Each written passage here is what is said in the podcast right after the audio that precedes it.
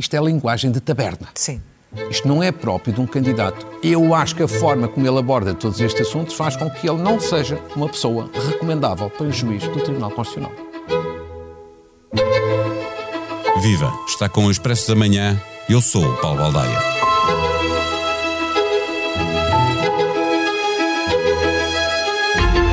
Considerou que o aborto nos casos em que a mulher foi violada não devia ser permitido porque os casos de gravidez proveniente de violação são muito raros e baseou esta opinião em estudos que são, nem mais nem menos, que experiências feitas pelos nazis. Este jurista pode ser eleito esta terça-feira para o Tribunal Constitucional. Ele, que podia ter escapado a qualquer escrutínio, mas que foi ouvido na Assembleia da República em 2019 para se recandidatar ao Conselho Superior do Ministério Público, sugeriu que para acabar com a violação do segredo de justiça se devia punir os jornalistas.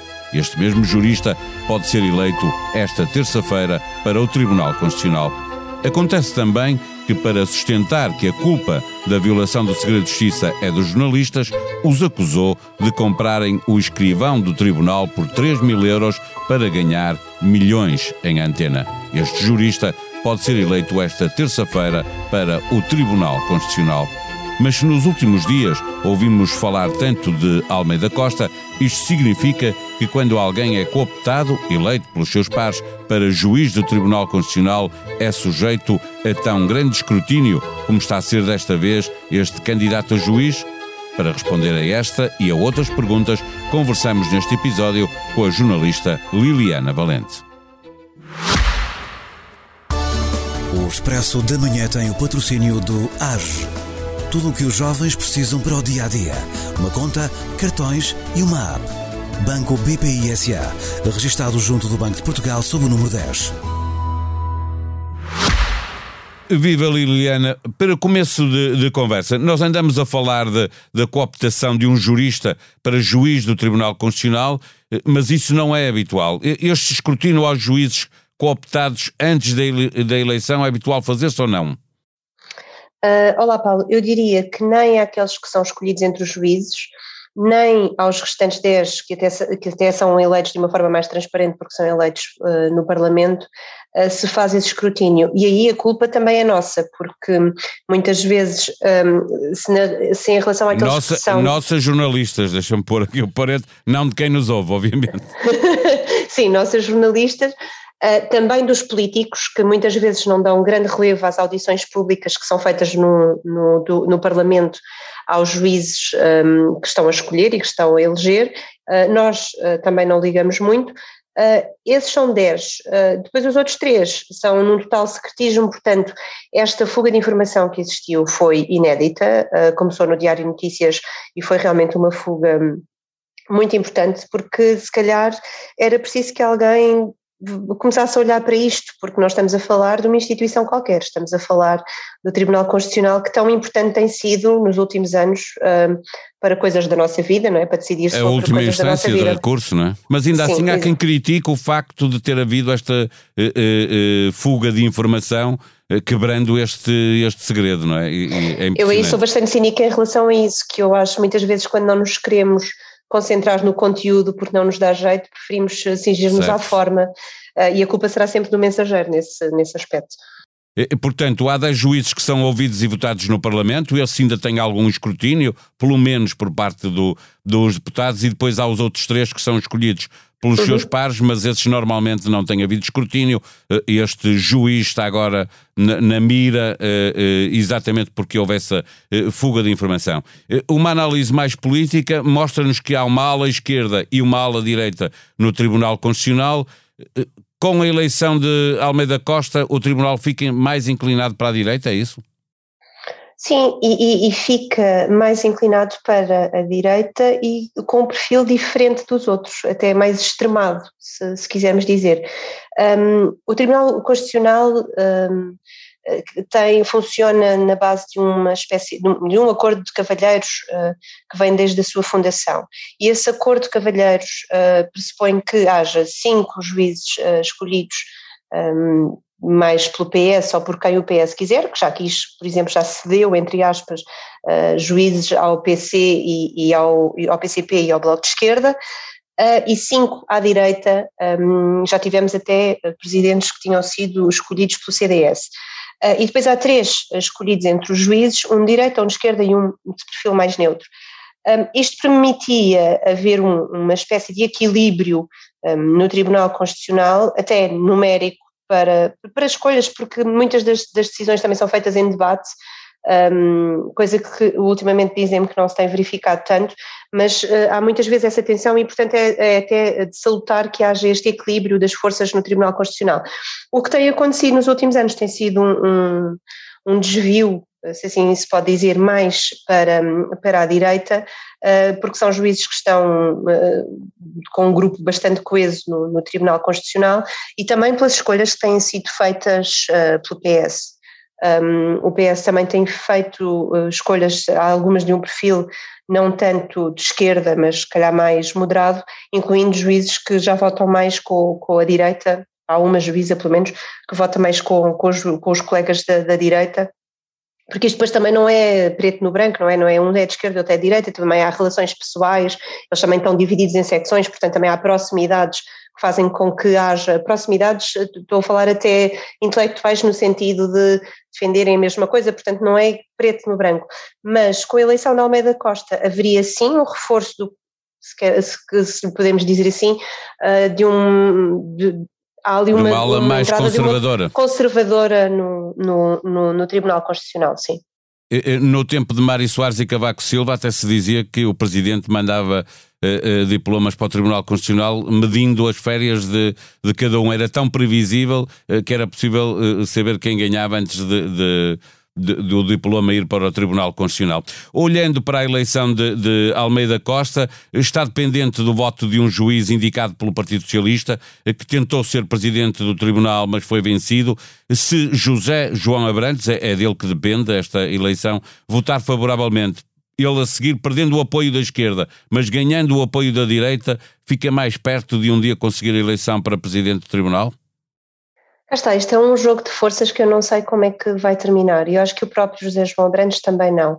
Um, eu, nós dizemos que, e é verdade que a eleição está dependente dele porque os outros mais ou menos estavam definidos, mas se pusermos a coisa de uma maneira mais geral, a eleição está dependente daqueles seis juízes que agora admitem votar neste nome uh, e com conhecimento daquilo que ele uh, defende, não, é? não, só sobre aquela questão do aborto, que bem recordaste, como, como nós escrevemos a questão da liberdade de imprensa. Eu acho que esta, esta, este escrutínio público pode ter dois efeitos no, no, no juízo do Tribunal Constitucional por um lado, fazer com que eles fiquem mais coesos e queiram mostrar a sua independência e, portanto, digam esta é a nossa escolha, nós vamos seguir com ela.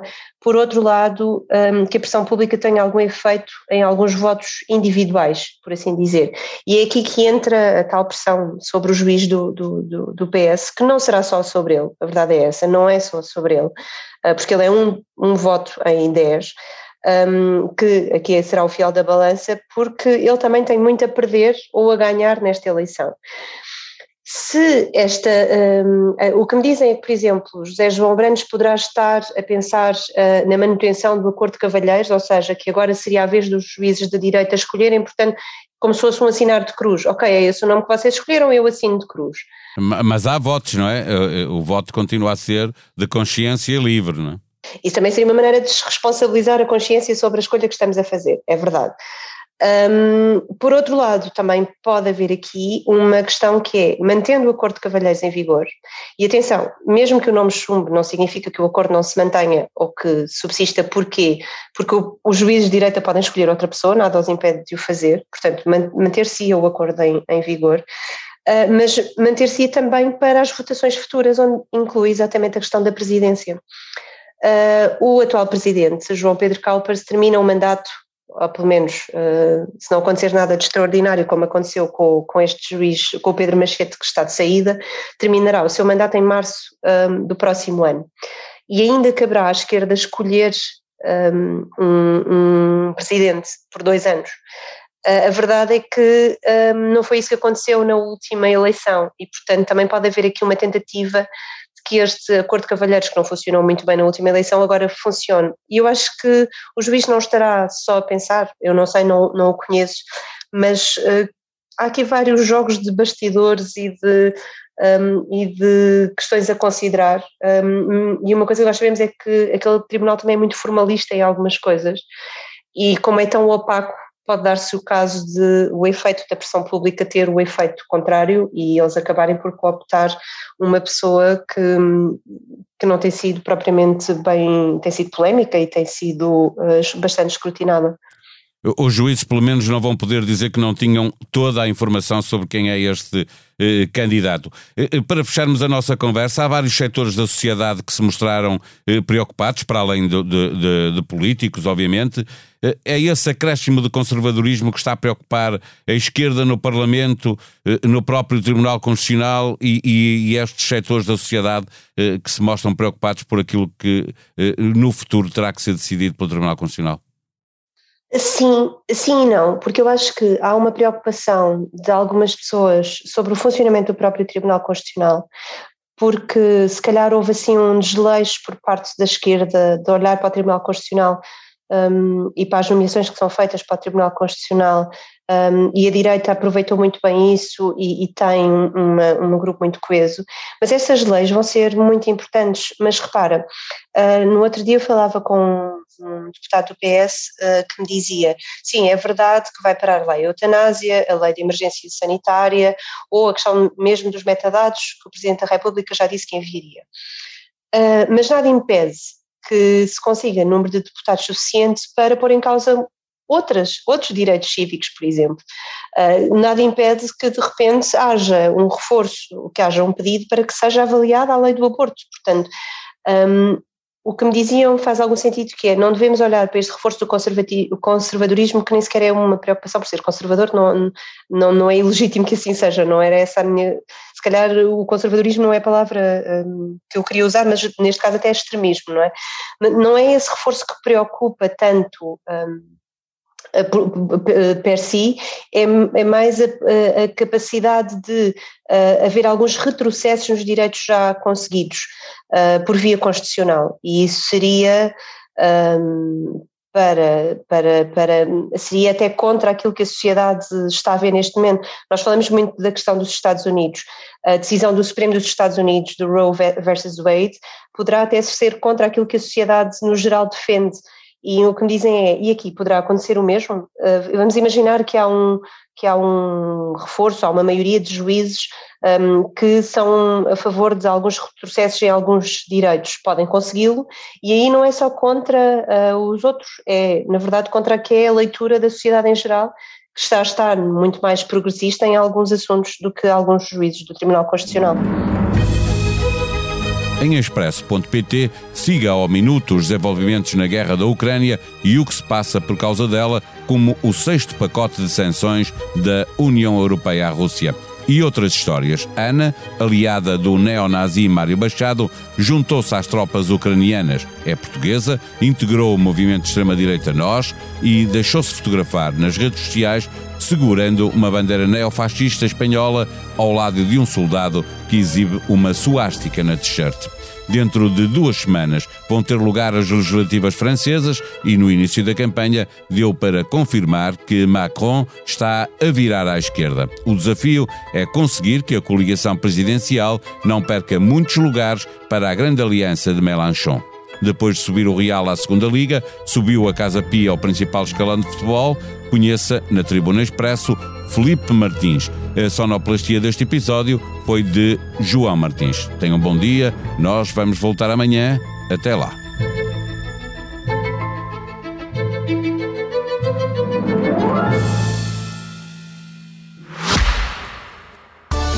O Expresso da Manhã tem o patrocínio do AGE. Tudo o que os jovens precisam para o dia a dia. Uma conta, cartões e uma app. Banco BPI SA, registado junto do Banco de Portugal sob o número 10.